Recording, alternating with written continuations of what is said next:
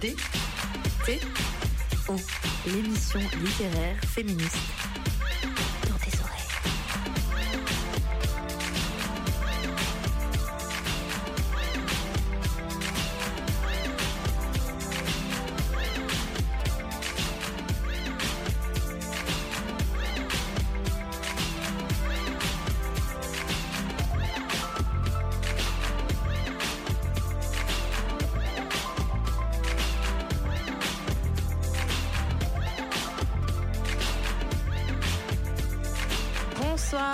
Toutes et à tous, bienvenue sur Dans tes oreilles, l'émission de radio littéraire féministe et queer sur Radio Canu, la plus rebelle des radios.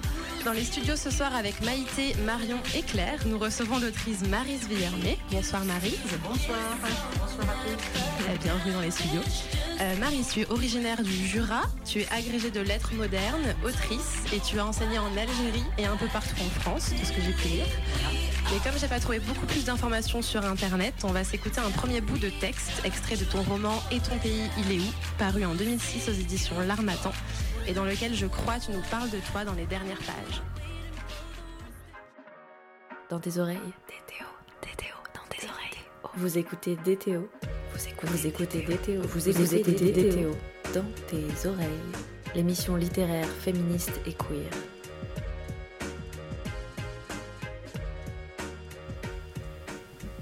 Je vais vous répondre, mais il faut que j'explique un peu. Vous inquiétez pas, ça va aller vite. Moi, je suis née au fond de la vallée, au confluent du Tacon et du Flumen, au bord de la rivière, en bas de la montagne. Et mon père travaillait là, à Saint-Claude, dans les grandes usines, au faubourg tout au fond de la vallée. Comme je ne voyais pas l'horizon, j'avais toujours envie de partir, de sortir du trou où je rêvais. La seule issue, c'était par la vallée, par la rivière. Je construisais un bateau qui descendait le Flumen, le Tacon, la Vienne, le Rhône, la Méditerranée et encore plus loin, la mer de sable, les roses des sables comme celles qu'Ali nous avait rapportées de là-bas. Je suis de ceux-là, les Italiens du Val d'Aoste, parmi eux, mon grand-père paternel, casseur de cailloux au bord des routes, mort dans une tranchée, le dos brisé. Les Jurassiens du second plateau, parmi eux, mon grand-père maternel quittant une maigre vigne du Révermont pour aller conduire un tramway à Lyon, rencontrant ma grand-mère, fille de paysans pauvres d'Ardèche, quittant sa montagne pour travailler comme bonne à tout faire à Lyon. Mon père, bûcheron, diamantaire, ouvrier pipier à Saint-Claude. Je suis de cette lignée de ceux qui sont partis un jour, juste pour gagner leur vie, qui se sont battus juste pour avoir une place. Moi aussi, dès que j'ai pu, j'ai pris mes outils et je suis partie. Mes outils, c'était pas la gamate et la truelle, ni la barre à mine pour casser les cailloux, ni la meule du diamantaire. C'était les livres, tous ceux que j'avais lus pour pouvoir apprendre aux enfants.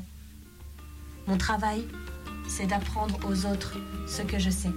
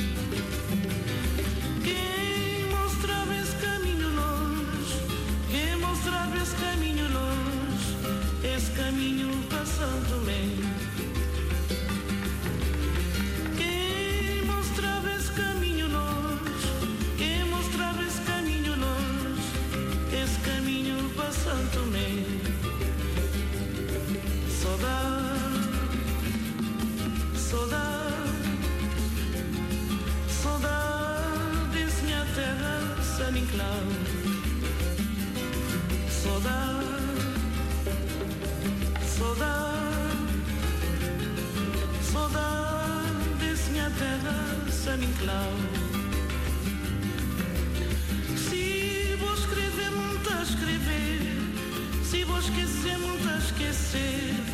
Até dia que vou voltar. Se vou escrever, muito a escrever. Se vou esquecer, muito a esquecer. Até dia que vou voltar. Saudade, saudade, saudade desse minha terra, San Inclau.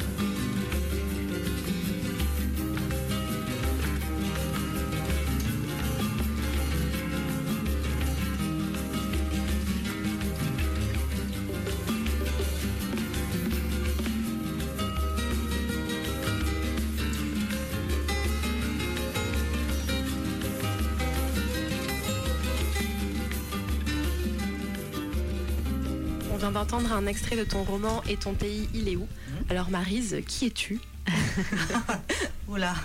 Alors bon, ben, comme vous l'avez entendu, euh, je suis euh, une fille d'une petite vallée jurassienne euh, ouvrière. Je suis née dans les, les années 50 et j'ai grandi dans, un, dans une famille nombreuse. Je suis allée au collège, au lycée. bon.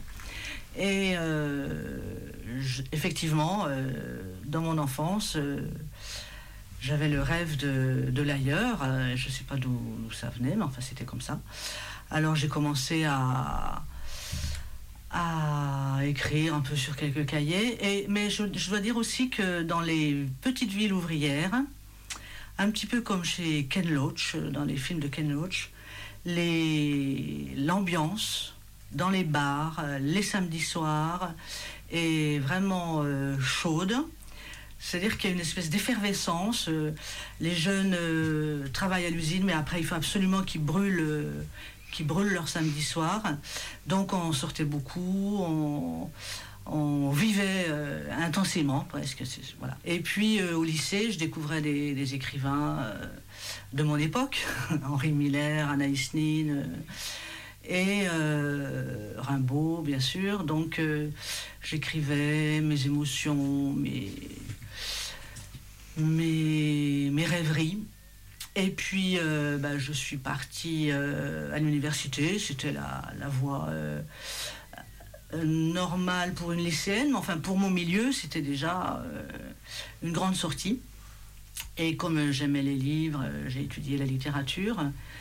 Mais dans ce que je lisais, dans ce que j'apprenais, je, je cherchais en vain euh, des représentations de, de mon monde, hein, des- du monde des petites villes, du monde des petites villes de montagne. euh, voilà. Et, euh, et j'ai continué à chercher.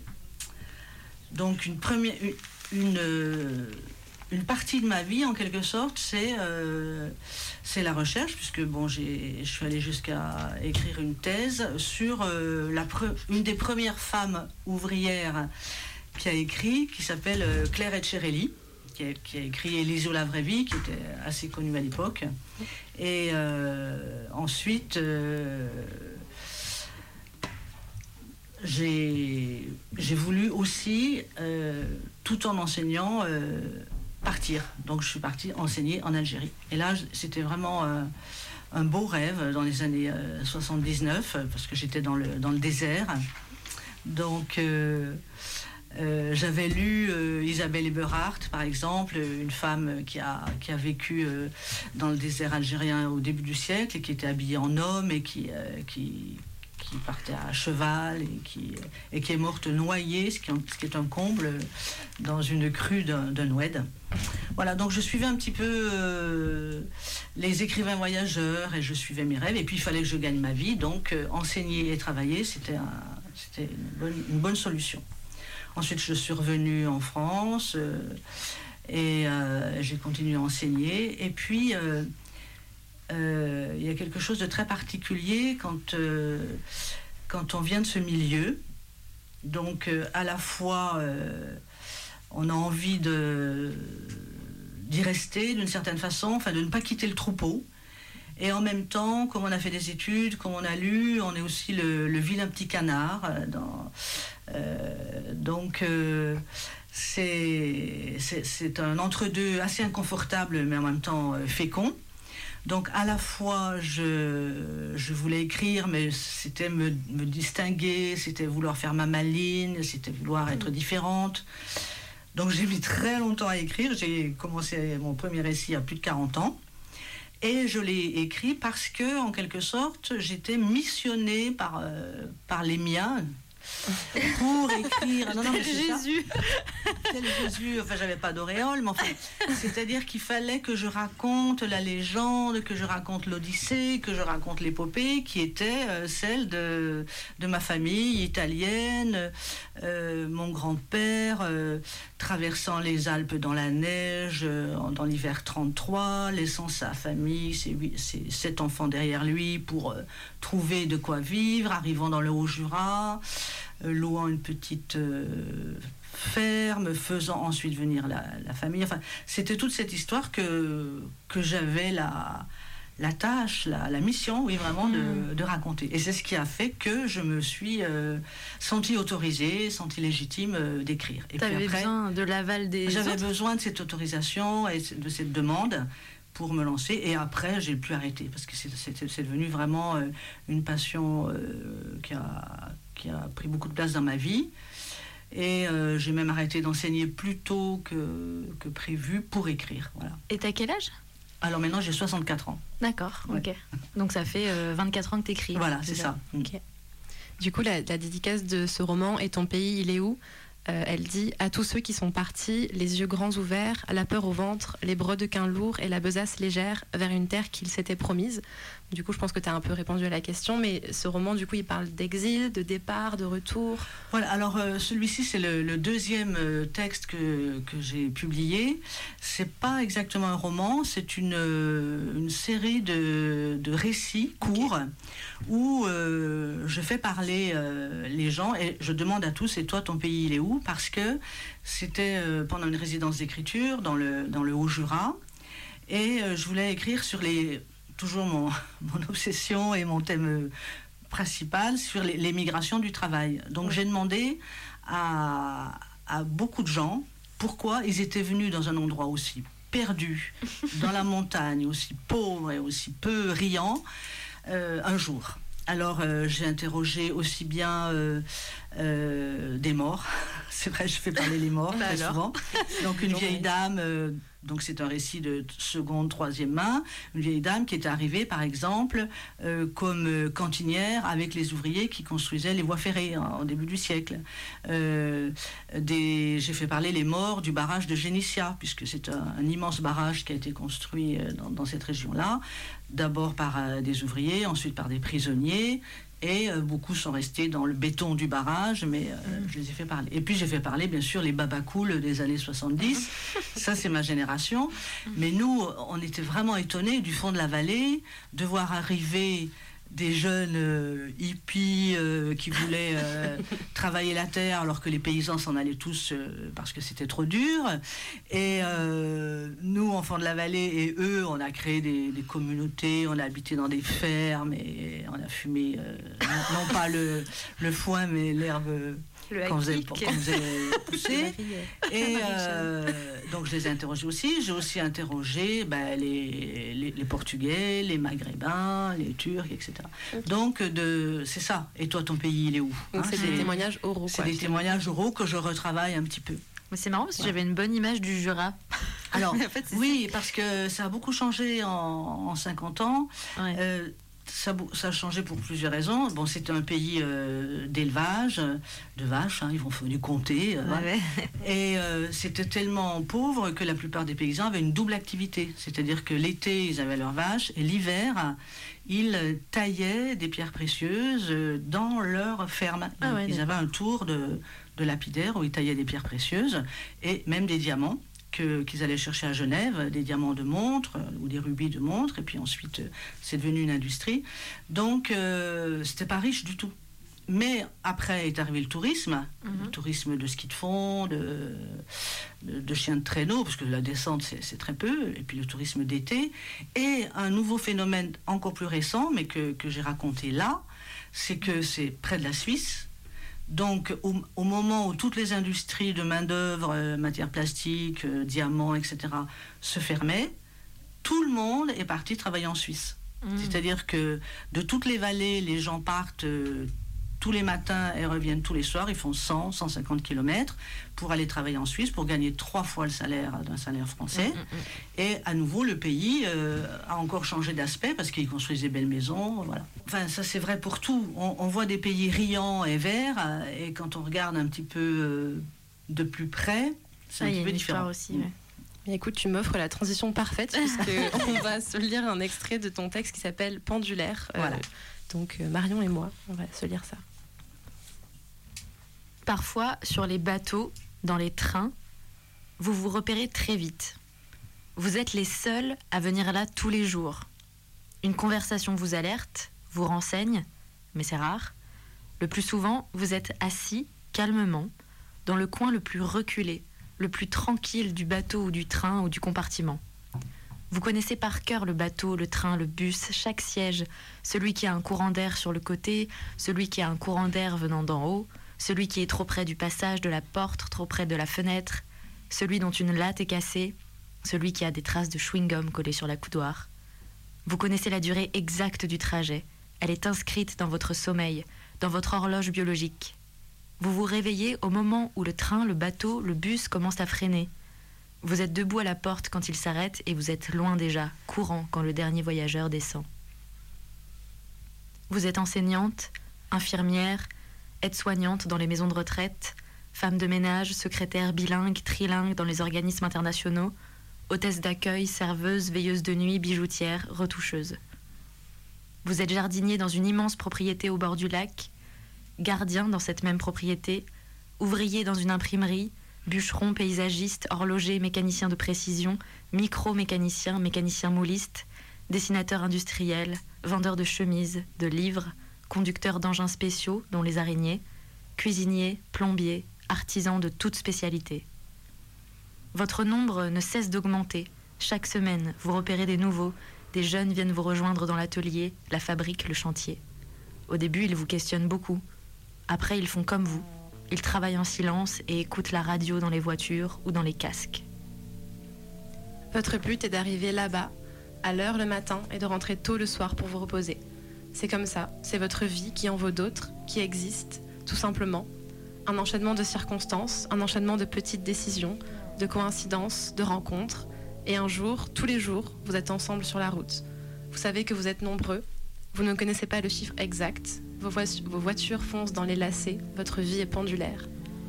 Pendulaire, c'est un mot qu'il y a encore quelques années, personne ne connaissait par ici et que personne n'employait. On ne saurait pas dater son apparition. Ça vient du mot pendule, le pendule est ce bizarre instrument avec une boule ou une masse ou un objet fixé à l'extrémité d'un fil et qui se balance sous l'effet de son poids. Lorsque la boule est écartée de sa position d'équilibre, c'est-à-dire la verticale, elle se déplace sur un arc de cercle, l'effet du poids tendant constamment à ramener le pendule vers sa position d'équilibre stable, celui-ci se met à osciller. Et c'est ce mouvement de va-et-vient qui imite celui du pendule qui a donné son nom à votre migration. Parce que vous revenez toujours au même endroit, aller et venue, d'un côté, de l'autre, d'un côté, de l'autre. Ça balance. France, Suisse, Suisse, France. Un pays, l'autre. Une monnaie, l'autre. Une mentalité, l'autre. Vous vous adaptez, vous êtes content, la maison se construit presque sans emprunt. Vous changez de voiture très souvent. Vos femmes vous demandent des piscines et vous les leur offrez. Ou bien à la chasse, vous avez les fusils les plus chers. En VTT, les bécanes les plus chères. En ski, les skis et les équipements les plus chers. C'est à ça qu'on vous reconnaît en dehors de vos allées et venues, disons dans le civil. Votre niveau de vie est somptueux, fastueux. Cette vie n'est pas si étrange puisque tous ceux que vous connaissez ont la même et ceux qui ne l'ont pas encore, vous les conseillez, les engagez à, les incitez à. Vous leur dites quand il y a une opportunité et bientôt il n'y a plus personne autour de vous qui n'y a pas été un jour ou qui ne rêve pas d'y aller.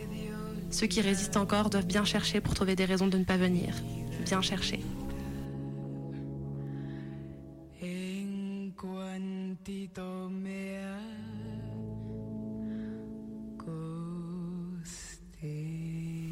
Alors on vient d'entendre un bout d'un texte qui s'appelle Les pendulaires. Euh, qui est le vous de cet extrait? Bon, du coup, tu en as un petit peu parlé avant, euh, avant qu'on lance la lecture. Mais pourquoi ben, vouloir écrire sur ces gens-là? Oui, oui, je m'adresse à eux. à, la fois à eux tous et puis en même temps euh, euh, aux gens du coin en fait. Voilà. Et bien sûr aux lecteurs. Et pourquoi, Après- pourquoi est-ce que ça t'inspire ces villes-là? Euh, ben, je, je- comme euh, je vous disais, je, je m'intéresse aux migrations, aux déplacements. Et là, je trouve que c'est tellement singulier d'être euh, l'émigré du quotidien, l'émigré à la journée. Et euh, c'est singulier aussi de d'être dans cet engrenage euh, de vitesse euh, sur ces petites routes de montagne euh, pour aller gagner de l'argent et enrichir un autre pays voilà, j'ai voulu raconter cette réalité qui est assez peu connue en dehors de, toutes ces régions frontalières et qui est un monde du travail très singulier, quoi. Et puis j'ai beaucoup parlé dans ce dans ce texte du monde de l'horlogerie parce que la plupart vont travailler dans l'horlogerie de luxe, la HH, la haute horlogerie. Donc ils travaillent sur des montres de, de prix euh, extraordinaires. Euh, mais en même temps, c'est des passionnés parce qu'ils doivent faire tenir dans un minuscule cadran euh, 600, 800 pièces. Donc, c'est des ouvriers hautement qualifiés, très passionnés, qui, euh, qui eux, euh, travaillent presque parce qu'ils aiment ça. Enfin, eux, ils sont pas si attirés par l'argent que, que, ça.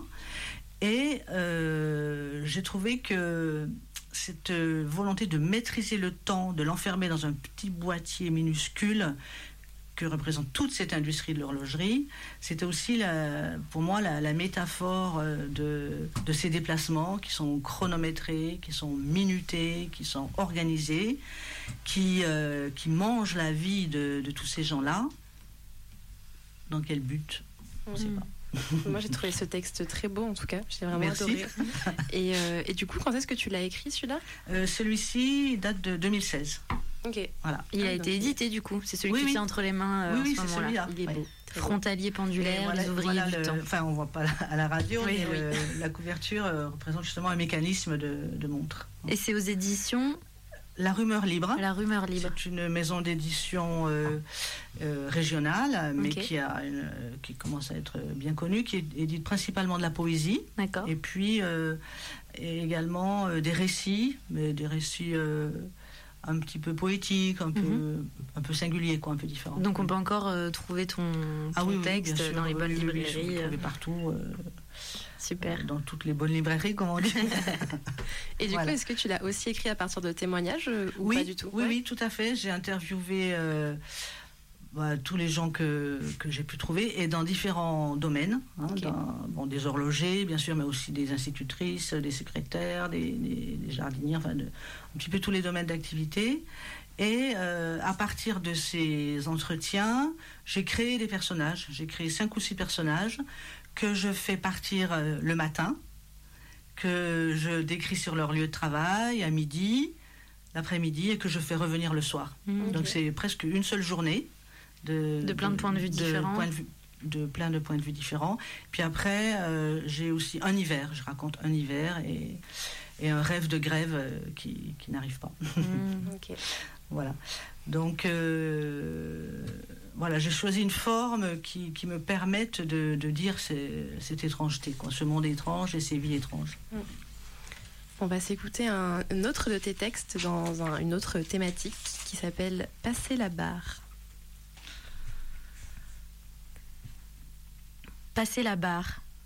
Les surfeurs des grandes plages d'Essaouira, de Bali ou de Biarritz savent que pour aller loin, il faut d'abord passer la barre.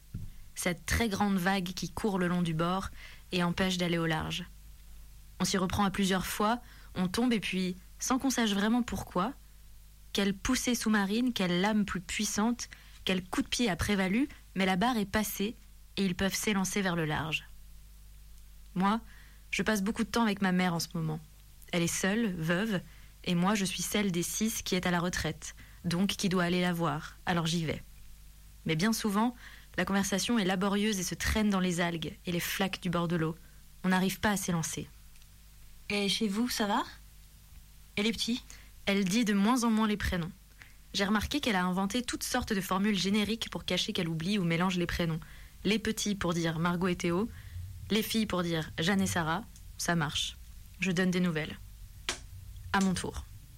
Et toi, comment tu te sens? Ça va, ça va.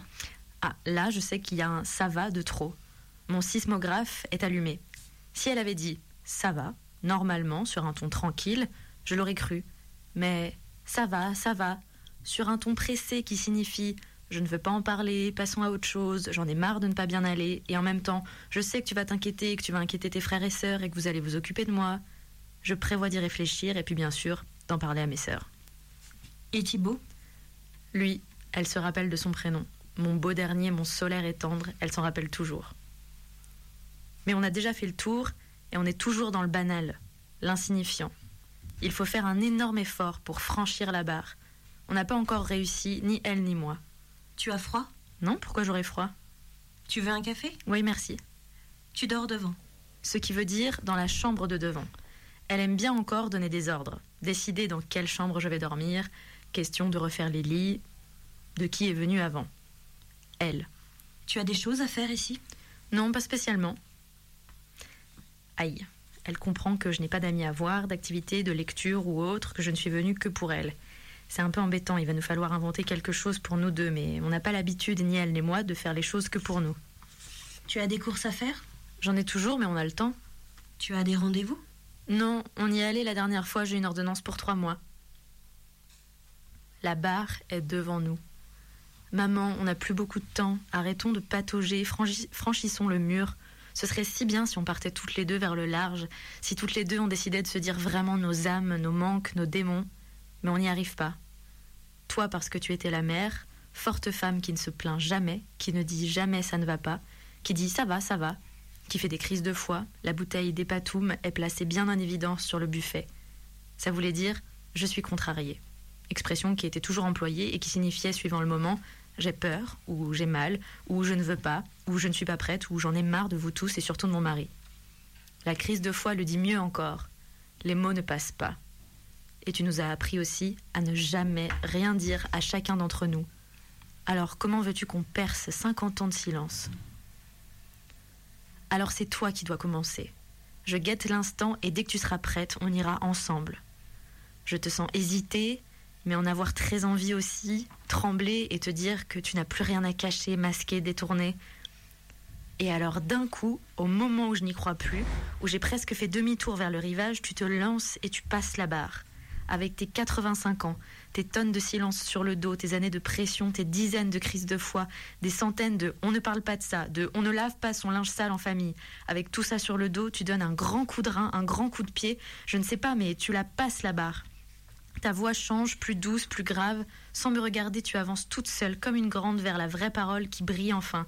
Les paroles qui ont leur poids, leur juste poids. Tu dis la solitude, la peur de la solitude dans la maison vide, la nuit, l'horreur de vieillir et l'envie de vivre toujours si forte. Plus je vieillis, plus j'ai envie de vivre. Je suis tellement curieuse de savoir ce qu'ils vont devenir, tous nos petits. Je mourrai, tu sais. Je n'ai pas peur, mais je n'ai pas envie. Oh là là, c'est moi qui ne suis pas prête à aller si loin, c'est moi qui peine et reviens aux vieilles habitudes. Mais non, mais non. Je me sens tellement bête de ne pas avoir ce courage de regarder les choses en face, et c'est elle qui me sauve. Regarde les bergeronnettes, c'est le couple. Ils viennent là tous les jours. C'est fou le travail qu'ils font pour nourrir leurs petits. Depuis quelque temps, elle met plein de cabanes à oiseaux dans le jardin et passe son temps à les observer. Et là, j'en suis sûre, je l'ai vue, elle sourit.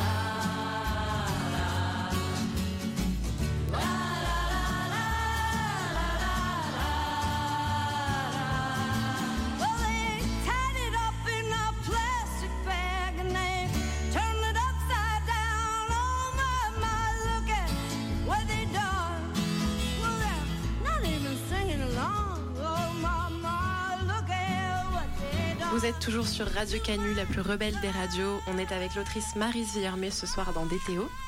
Euh, le texte qu'on vient de lire, qui s'appelle Passer la barre, c'est un texte court que tu nous as envoyé et tu me disais en off qu'il n'est pas publié.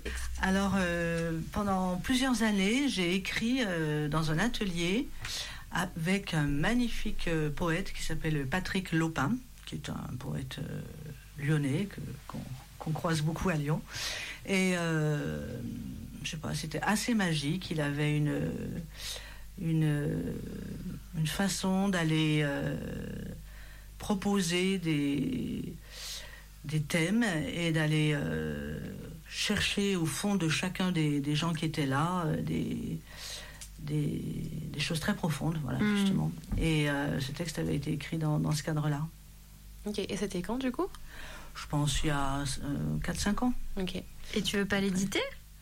Alors, euh, si je peut-être euh, j'ai euh, j'ai- un certain nombre de textes euh, qui ressemblent à, à celui-ci, qui sont à la fois euh, Des recueils de textes courts Oui, Ouais, voilà, à la fois des textes recueil. courts, des textes euh, personnels, poétiques, euh, comme, Ouais, ouais. comme tu as dit, mais en même temps dans un qui, qui sont dans, dans un, un style très simple, très Mhm. très facile à, à comprendre, très et qui parlent de choses aussi euh, vraiment du Universel universelles. Ouais. Voilà, c'est ça. Oui, parce qu'en plus, euh, je crois qu'on dis- on disait en off là qu'on en était à presque 45 émissions, tout ça. Et on n'a jamais eu de texte mère-fille, je crois. Ah oui, Alors que c'est quand même une problématique qu'on peut Oui, tous oui. rencontrer. bien sûr. bien sûr. Ah oui. Et du coup, ouais, c'est ouais. ouais, c'est un texte autobiographique, Oui, euh, oui, j'imagine. oui, oui. Et toi qui as peut-être l'habitude d'écrire sur la vie des autres, Bah comment c'était d'écrire sur sa propre vie J'aime bien aussi, j'aime bien aussi euh, à partir du moment où, euh, où je sais que ça, oui, que ça va résonner euh, en, chacun ou euh, euh, j'aime bien écrire euh, dans un dans une langue euh, que, que tout le monde peut comprendre, qui est accessible et qui peut toucher. Voilà. Mm. Alors juste euh, si je pouvais lire un texte euh, là sûr, à l'instant qui est aussi euh, sur une relation euh, fille et tante. Je parle de ma tante Ok. qui est, mo- qui est morte hier matin à 99 ans. Oh. Et C'était une femme extraordinaire qui, qui est arrivée en France à, très jeune, mais qui avant faisait la transhumance avec son père, et qui partait du bas de la vallée euh, pour monter les troupeaux euh, à 1800 mètres en, vallée d'Aoste, qui ensuite, euh, à 14 ans, a cassé des cailloux le long de la route parce qu'elle était l'aînée d'une fratrie de 8, qui ensuite a été bonne dans les maison bourgeoise, puis ouvrière, qui a eu trois enfants, mais sans jamais euh, vouloir avoir un mari, parce qu'elle était trop indépendante, qui ensuite a eu sa quatre chevaux décapotables, s'est acheté Yes. sa maison. voilà, c'est Santine, ma tante. Et euh, j'avais, quand euh, j'ai écrit euh, ce récit par travail, vous allez comprendre que ça commence par elle.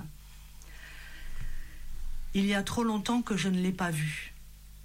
Dans sa maison sombre, la voix tambourine et claque. Une grêle sur la vitre. Le café poivré fume sur la toile cirée. Le grand rire éclate plus fort que le bruit pénible de la télévision. Elle a bientôt 90 ans. Elle est vive. Elle est gaie. Sa main coupée. Quatre doigts manquent à sa main, restée dans la presse à injection de matière plastique. Sa main coupée repose sur sa jupe en laine. J'ai déjà écrit un livre sur elle. Elle m'a aidé avec son cahier de souvenirs en français estropié. Elle m'a beaucoup aidé. J'ai son cahier et une lettre du grand-père à son arrivée en France. Elle m'a déjà beaucoup donné. Je monte avec elle l'escalier de bois. Je n'ai jamais, de toute ma vie, de toute mon enfance, monté cet escalier. Jamais dormi dans cette maison, maison de ma grand-mère qu'elle a reprise à sa mort. Elle, la fille aînée, ma tante. Chambre froide, escalier de sapin blanc, édredon rouge, couverture piquée lourde. Dans le mur, un placard en bois. Elle l'ouvre. Je tricote toujours des chaussettes et des pulls. Les mots claquent, tambourine dans l'humide de la pièce. Je tricote par habitude. Et je pense à sa main coupée au tricot des Italiennes qui tiennent le fil de la main gauche, qui vont plus vite que les Françaises. Mais comment Santine tient-elle le fil? De quelle main tient-elle le fil? La main entière ou la main coupée? Je tricote toujours et personne ne veut de mes pulls. Tiens, regarde, celui-ci et celui-là, tout neuf, jamais porté, tricoté avec de la laine grasse. Je tends la main vers un pull bleu glacier, un gros pull gris de ciel triste, un pull d'hiver. Tu vois, c'est chaud, il n'y a pas plus chaud qu'un pull tricoté à la main. Oui, je sais, j'ai encore des pulls tricotés par ma mère quand j'avais 17 ans. Je sais, la couleur est horrible. Mais de quelle main tient-elle le fil? Je l'ai vu tricoter tous les dimanches, toutes les tantes tricotaient serrées autour de la mère. Et nous, mon père, le sixième, sa femme et ses, six enfants, nous montions tous les dimanches pour voir à la télévision Belle et Sébastien. Je les ai vues toutes tricotées et jamais je n'ai observé comment elles faisaient. De quelle main tient-elle le fil? Je te le donne si tu veux. Si tu en as l'utilité, prends-le, il est à toi. J'en ai l'utilité. Il est dans mon placard. Je ne l'ai jamais porté. Il est raide. Le bleu est toujours aussi glaçant et terne. Il tient beaucoup de place. Mais j'en ai l'utilité de ce gros vilain pull tricoté d'une main. La main est coupée, mais le fil, le fil des tricoteuses italiennes, de la plus belle, de l'aînée, de celle qui parlait le plus fort, qui se tenait le plus près de la mère, qui a fermé les yeux du père, c'est moi qui l'ai pour toujours, le fil. Merci. Merci beaucoup. Très belle lecture. Merci. C'est très joli, vraiment. Très émouvant. Bah, du coup, je voulais parler de ton rapport à l'écriture et de d'où ça te vient euh, d'écrire. Oui. Euh, et tu en as un peu parlé au début en disant que ça fait euh, une vingtaine d'années que tu écris. Oui. Est-ce que tu as le souvenir d'écrire adolescente ou petite ou de- d'avoir des livres qui t'ont marqué euh? Alors, euh, oui. euh, je- Enfin, je, je- petite, je n'écrivais pas, mais je lisais. Je ne sais pas pourquoi, c'est moi qui lisais euh, à mes sœurs. Donc, on était trois dans un lit et je lisais tout le temps à mes sœurs. Alors, on lisait euh, des, des- des histoires d'enfants, mais le livre dont je me souviens un peu plus âgé, c'est Les quatre filles du docteur March. Parce qu'on était quatre filles. J'étais la deuxième. Dans les quatre filles du docteur March, Joe est la seconde aussi. Joe devient euh, l'artiste, l'é- l'écrivaine. Et euh, je pense que je me suis identifiée à, Joe. Et euh, voilà, c'était une des lectures vraiment qui m'a beaucoup marqué. Après, bien sûr, il y avait aussi euh, Les Misérables. On lisait aussi à l'école primaire Victor Hugo. Océanonox, combien de marins, combien de capitaines. Enfin, à, cette époque, c'était une école de campagne, hein, c'était une école où on était garçons et filles de 5 ans à 14 ans. Et euh, les institutrices, euh, l'institutrice nous lisait de la poésie, euh, nous lisait des. de- je me souviens du texte de Flaubert aussi, une- où une. une c'est une bonne qui accompagne deux enfants. Il, elle, il traverse un, un pâturage et il y a un taureau qui se met à, à courir après eux et la bonne protège de son corps les deux enfants. Enfin, c'était des lectures qui, qui nous, qui nous parlaient Mm. quand on était à l'école primaire et qui, nous émouvaient. Et puis après, euh, ben, je vous ai dit tout à l'heure un petit peu, euh, bon, j'ai écrit un journal euh, adolescente et puis je lisais ben, quand même pas mal les, écrivains de la route, quoi. Enfin, les, les Kerouac, des gens comme ça. Et, et puis, j'ai beaucoup lu de, littérature euh, qui parlait du travail, hein, du travail ouvrier. Ça, c'était mon, sujet de réflexion. Et puis après, euh, quand je me suis mise à écrire euh, pour de bon des récits, je me rends compte peu à peu, mais parce que j'ai pas tant réfléchi que ça, que de, livre en livre, je me suis créé un, un univers, une méthode. Très souvent, je pars de, des récits des gens, des, récits que- qu'on me fait, parce que je veux, euh, je veux faire parler ceux qui, qui n'ont pas souvent la parole. Aujourd'hui, c'est un thème à la mode, mais enfin, ça fait longtemps que, que j'y pense. Et je veux intégrer leur, euh, leurs paroles dans, dans mon récit. Donc, euh, ça, ça crée des, des textes un peu, un peu hybrides, hein, qui sont à la fois euh, des autofictions ou des fictions, mais qui contiennent de multiples voix. Voilà. Et euh, je pense que je vais de plus en plus euh, vers ce, ce style-là. Ok, Voilà. très intéressant. Euh, je pense qu'on a le temps de s'écouter un Ouais. dernier extrait. Oui, Euh, donc c'est le quatrième texte que tu nous as envoyé par mail qui est Naven ou le donner à voir. oui. Ça c'est dit Naven ou Navin, je Voilà, sais pas, c'est ce- celui-ci, oui. Que tu as apporté. Oui, donc c'est un roman. hein. C'est ça. Mais bon, euh, très largement autobiographique, bien sûr. Ouais, Est-ce que ça parle des femmes de ta famille ou... Oui, c'est ça. ça. Euh, euh, alors là aussi, hein, j'étais quand même euh, très frappée que toutes mes grands-tantes, mes grands-mères, euh, toutes avaient été, euh, avant d'être ouvrières ou d'être euh, femmes au foyer, des bonnes, ce qu'on appelait à Mhm. l'époque des bonnes. hein. C'est-à-dire qu'elles habitaient à plein temps dans une famille étrangère et elles y travaillaient euh, non-stop, euh, du matin au soir. Elles élevaient les enfants de la famille. en général, elles avaient le dimanche pour pour aller à la messe ou pour aller se promener. Et euh, donc, euh, en bonne euh, gauchiste de base, toute mon enfance, j'ai pensé que c'était des, qu'elles étaient aliénées, que c'était des esclaves, que, qu'elles étaient des, femmes soumises. Et puis, je les ai interrogées. Enfin, là aussi, j'ai interrogé les enfants, souvent parce que c'était des femmes qui, avaient travaillé dans les années 20, dans les années 30, donc leurs filles, leurs enfants. J'ai été étonnée par les récits que j'ai obtenus parce que très souvent, au contraire, pour ces femmes, quitter leur euh, petit village, euh, leurs vaches, leurs chèvres et leurs familles, leurs frères, et arriver dans la ville, effectivement, elles y travaillaient dur, mais elles découvraient un autre monde. C'était une forme d'ascension sociale. en C'était fait. une forme d'ascension sociale, exactement. Ma tante Santine euh, disait toujours j'ai fait ma promotion sociale, enfin, c'était son expression. C'était à la fois une ascension sociale et puis euh, euh, une libération.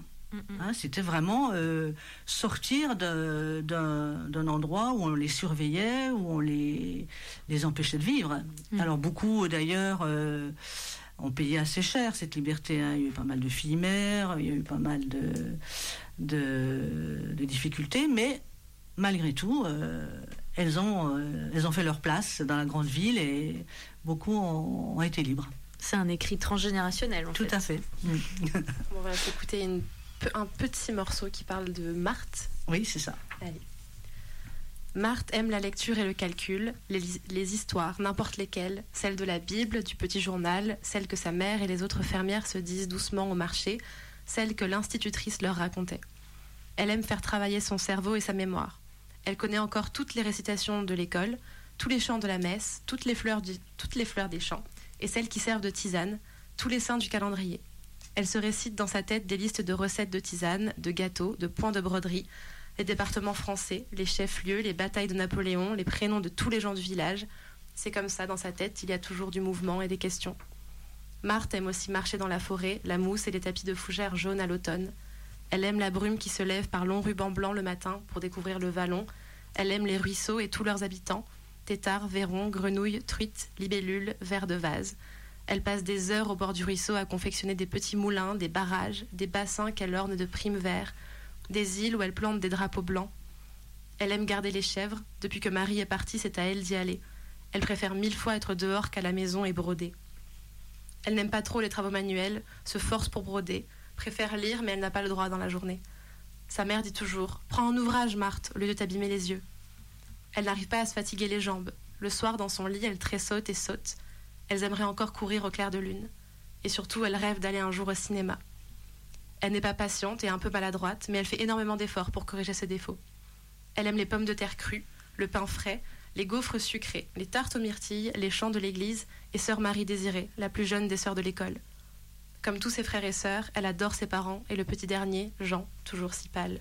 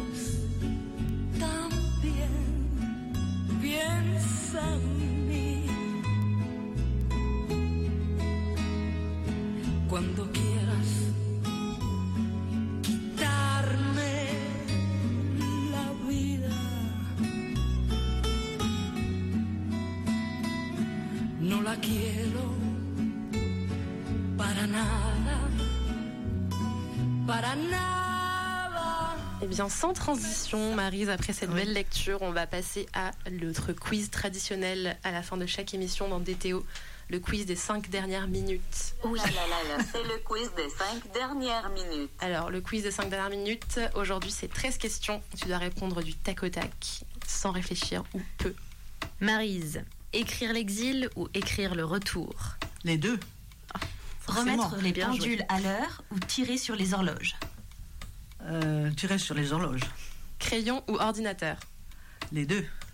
Partir ou rester Tu peux pas dire les deux. là. T'as grillé tes jokers, Partir, Maryse. forcément.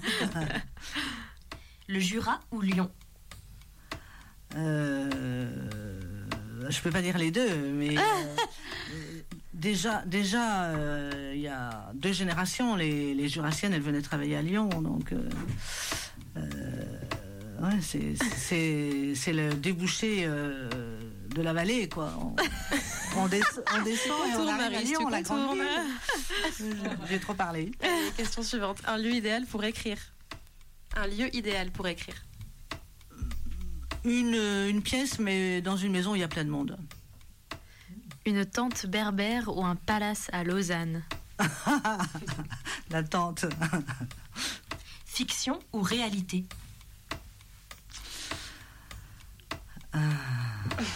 Là aussi, c'est. Elle est dure celle-là. Euh, non, non, elle est, elle est pas dure. Euh, moi, je cherche euh, euh, l'étrange de la réalité. Donc, euh, voilà, le- la singularité de la réalité. Prêter ses livres, témérité ou inconscience Non, non, je les prête, je les donne. Mais gardez-le. Ça circule. Écouter ou écrire? Ah ben, moi, j'écoute pour écrire. hein. Mer ou montagne? j'ai longtemps pensé que, que j'allais partir sur la mer. Enfin, j'ai rêvé de ça, mais pas du tout, pas du tout. C'est la montagne. Euh, un moment idéal pour écrire? Le matin, alors ça c'est obligé. Très Et- tôt. Écrire dans les livres, sacrilège ou bénédiction? Écrire dans les livres, Ouais. ah, sur- dans la marge. Ouais.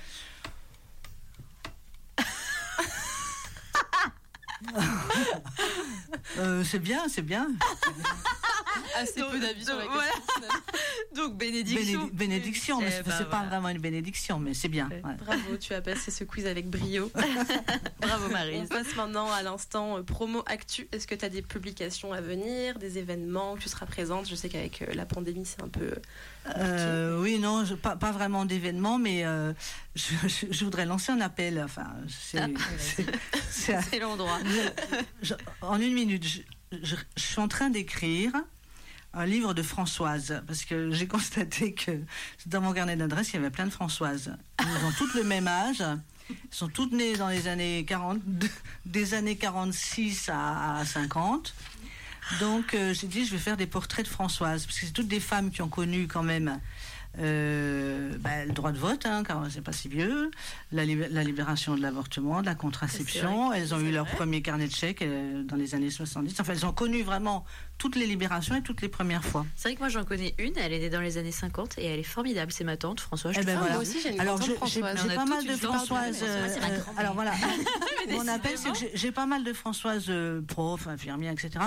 Il me manque quand même, euh, on est dans un monde un peu cloisonné, il me manque des Françoises ouvrières, euh, paysannes, euh, caissières. Voilà. Alors Oh, si vous en connaissez, Appel à toutes les Françoises appel. de France. Bah écoute, Euh, Je- je euh, sur les réseaux. Appel, livre à Françoise. Appel aux Françoises. Voilà. voilà. Ok, super. C'était incroyable comme réponse, on s'y attendait pas. C'est clair. Euh, ben, on se retrouve. euh, Merci beaucoup, Marise. Vianney, merci déjà. à vous, j'ai Ouais, passé un euh, super ta moment. oui. nous aussi. On se retrouve dans une semaine dans DTO avec l'autrice Lizzie Kraudagger. Et euh, nous, on fait un petit, petit instant promo avec Marion parce qu'on a un podcast Oui, qui est On écrit un livre sur les Bernadettes.